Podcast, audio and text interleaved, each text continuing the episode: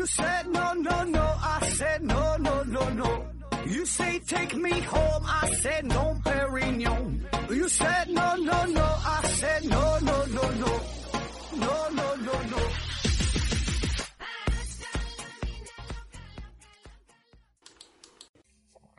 拼命探索，不计后果。欢迎您收听思考盒子啊！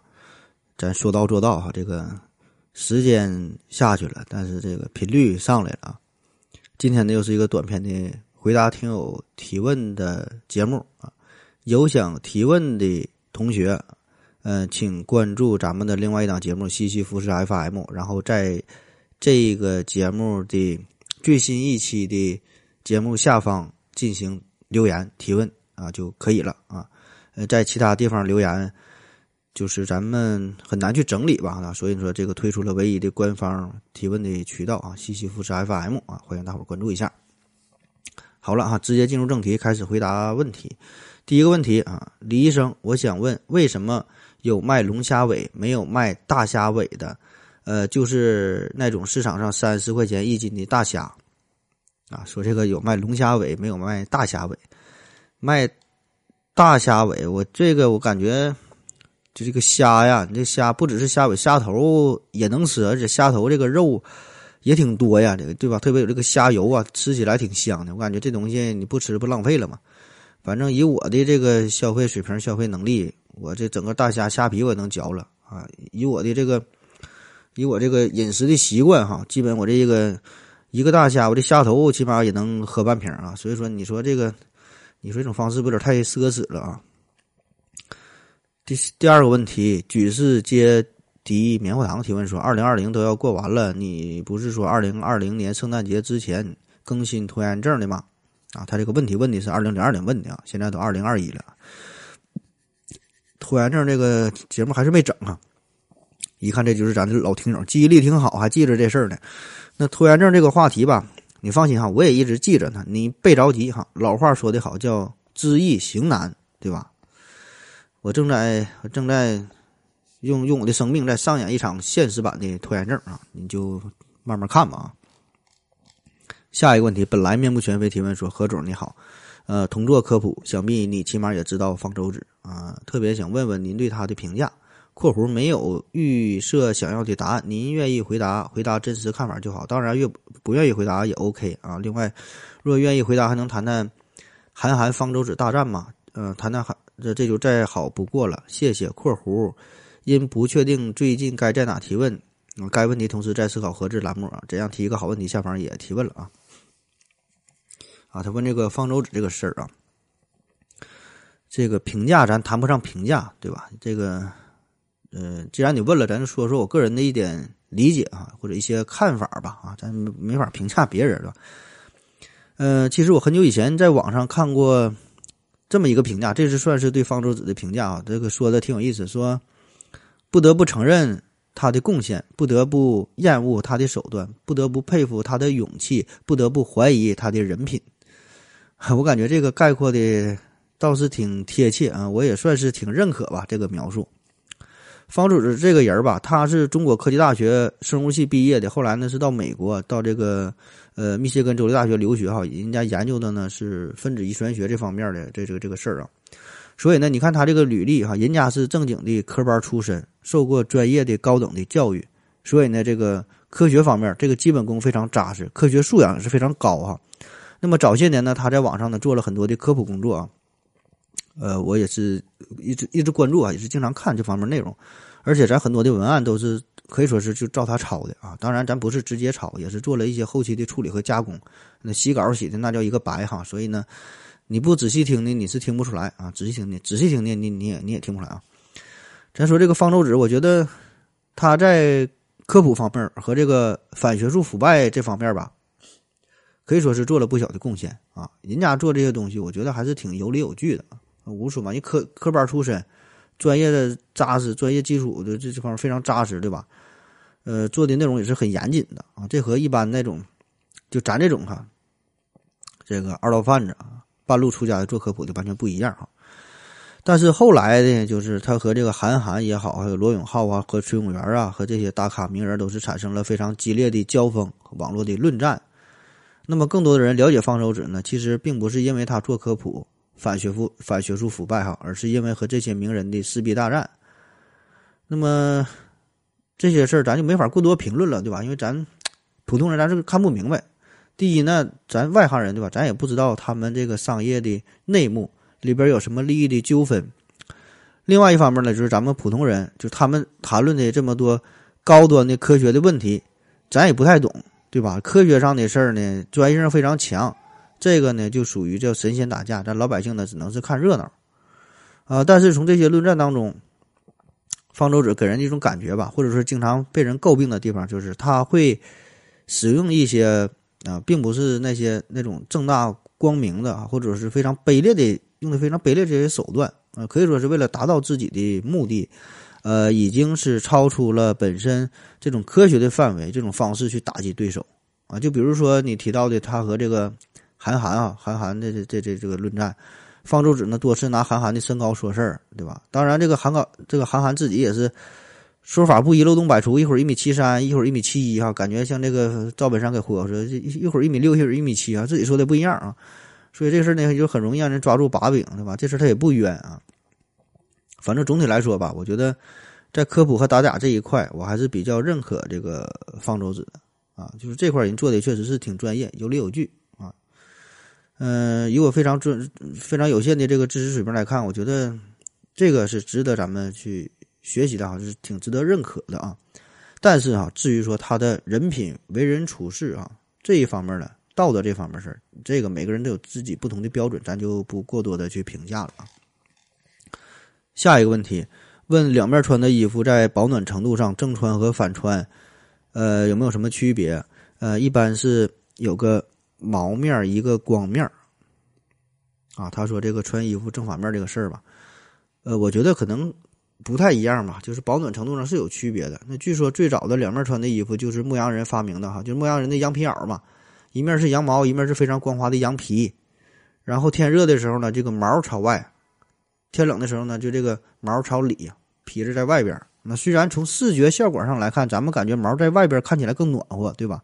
这这这个它不是不对的，实际上这只是因为你看起来更暖和，你看着毛了。对于穿着的人来说，是毛在里边更暖和啊。那为啥会这样哈？这个正正穿反正有啥区别？热量的流失呢，主要有三种形式：热传导、热对流、热辐射。那假设说，如果你穿了一个铁皮做的衣服啊，感觉非常抗风，对吧？这么结实。呃，但是保证很冷啊，因为铁是良好的热导体，这个热传导率很高，就是铁瞬间变热，瞬间变凉，对吧？那么用它作为衣服的话呢，这个这个热热热传导率非常高，你就感觉很冷啊，就增加了这个热热传导性。而咱们衣服的这些材料，呃，基本这个热传导热传导率呢差别不太大，就是热传导率都是挺低的啊。那么对，如果从热传导率这个角度来看呢，对于一个羊皮羊皮袄来说，正穿反穿呢差别不大啊。那主要的差别在哪？就是热对流这一块啊。热对流，咱先从这个衣服的保暖的原理上来看啊，衣服为啥会保暖？这衣服本身呢它是不产热的啊，不管是毛衣还是羽绒服，不管是军大衣多厚的衣服，它不会产热，它的作用只是阻止了空气的对流。对吧？就是让你，你是身体，你自身身体产热，让你身体产生出的这个热量，然后衣服给阻挡住了，阻挡住，不让它迅速的散发到空气当中。这个是衣服起到的这个保暖的作用。所以呢，你看羊毛它这个结构，它这特点就是非常的蓬松嘛，对吧？你看动物的毛也是，北极熊那个毛，它不干蓬松，中间还是中空的。这样的好处呢，就可以保留更多的空气啊。羽绒服也是同样的道理，对吧？首先它很厚。啊，其次呢，不止厚啊，那特点还是蓬松，中间空气很多，空气越多就可以起到更好的减少热对流的作用，就中间用这个空空气把内外给这个这个阻隔开啊，然后再加上外面这个羊皮，那么羊皮这个作用就咱经常说的非常抗风啊，不让这个冷空气吹进来啊，就减少这个热对流。所以说，如果这个羊毛朝外的话这么穿，看起来好像挺暖和，实际上呢，这个效果并不好，对吧？羊毛之间存在的空气迅速的。就会被空气的流动带到这个外界当中啊，增加了这个热对流的效应，对吧？同时，咱说这个羊皮呢，还是一个相对比较好的热导体，跟这个铁皮一样啊，贴你身上感觉很凉，迅速把你的体内的温度、热量就给带走了啊。嗯，下一个问题，呃，阿九提问说：“盒子聊一聊对阿里的反垄断调查啊，这阿里这事儿啊，经济学的话题啊。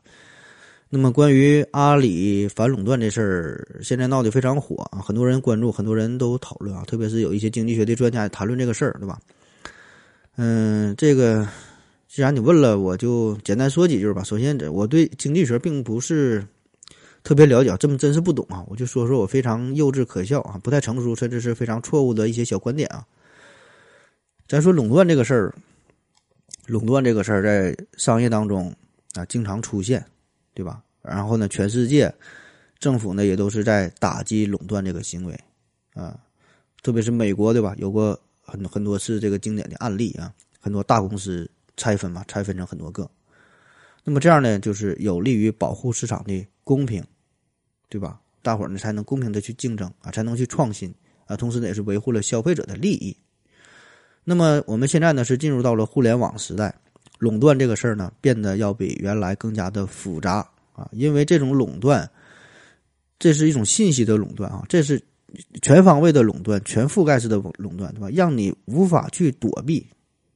而且呢，这种垄断会影响到每一个人的你的生活的方方面面，对吧？咱现在你每个人生活呢都离不开手机，离不开网络。那每天你产生的这些数据、这些信息都会被互联网公司记录下来，并且永久的储存起来，然后针对于你的消费行为、你的生活的模式啊，进行一些个性化的服务啊，给你提供一些应用啊。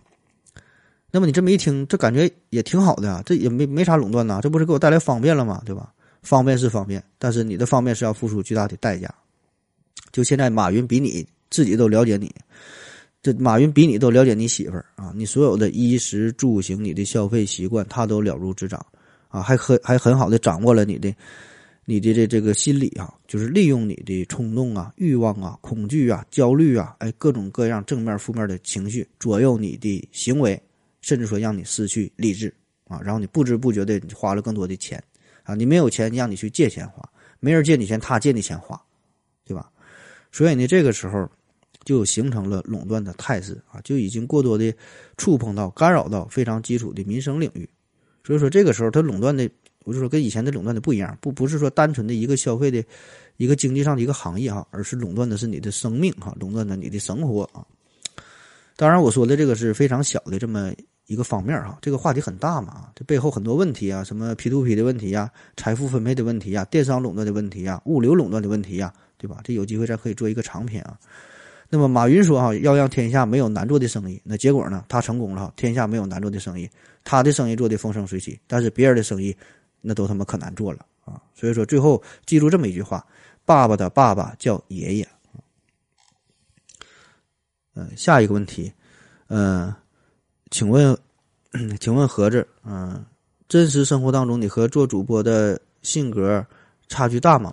不少人在生活当中和网络当中的这个差距是很大的啊，这是为什么？比如说，周星驰他演了无数个喜剧，但生活中却是一个比较沉闷、不爱交流的人啊。另外，我比较喜欢的一个视频 UP 主啊，在视频里大大咧咧、活泼开朗，但现实当中却是一个非常严重的抑郁症患者啊。他说：“这个，呃，喜剧演员和这个抑郁症这个关系啊，这个事儿啊，这种情况呢，确实可以说是。”嗯，很很常见哈，呃，很多喜剧演员，比如说比较有代表性的金凯瑞啊，这大伙都很熟悉了，非常著名的喜剧的这个电影演员，可以说是喜剧大师，对吧？也塑造了很多经典的喜剧角色。可是呢，现实当中这个金凯瑞却是深受抑郁症所折磨啊啊！据说这个卓别林也是啊，也是喜剧大师了，也是有抑郁症啊。那中国很多这个明星，喜剧明星也也是如此啊。